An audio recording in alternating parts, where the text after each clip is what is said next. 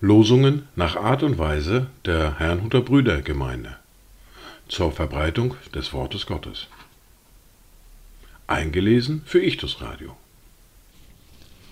Heute ist Mittwoch, der 17. Mai 2023. Das erste Wort für heute finden wir im Psalm 6, der Vers 2. Herr, strafe mich nicht in deinem Zorn, züchtige mich nicht in deinem Grimm. Das zweite Wort für heute finden wir im ersten Brief an die Thessalonicher im Kapitel 5, die Verse 9 bis 10. Denn Gott hat uns nicht zum Zorngericht bestimmt, sondern zum Besitz des Heils durch unseren Herrn Jesus Christus, der für uns gestorben ist, damit wir, ob wir wachen oder schlafen, zusammen mit ihm leben sollen. Dazu Gedanken von Martin Behm. Herr, lass die Sonne blicken ins finstere Herze mein, damit sich's möge schicken, fröhlich im Geist zu sein, die größte Lust zu haben allein an deinem Wort, das mich im Kreuz kann lerben und weiß des Himmels Pfort. Die erste Bibellese für heute finden wir im Johannes im Kapitel 14, die Verse 7 bis 14. Wenn ihr mich erkannt hättet, so hättet ihr auch meinen Vater erkannt. Und von nun an erkennt ihr ihn und habt ihn gesehen. Philippus spricht zu ihm, Herr, zeige uns den Vater, so genügt es uns.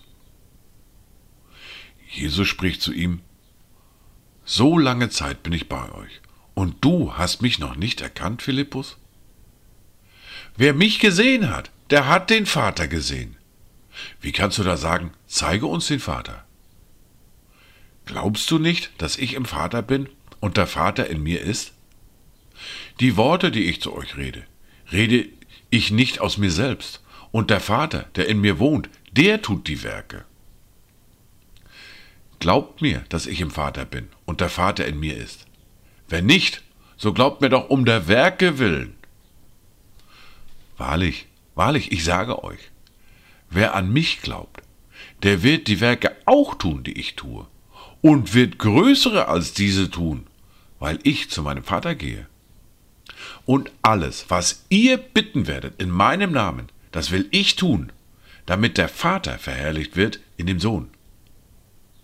Wenn ihr etwas bitten werdet in meinem Namen, so werde ich es tun.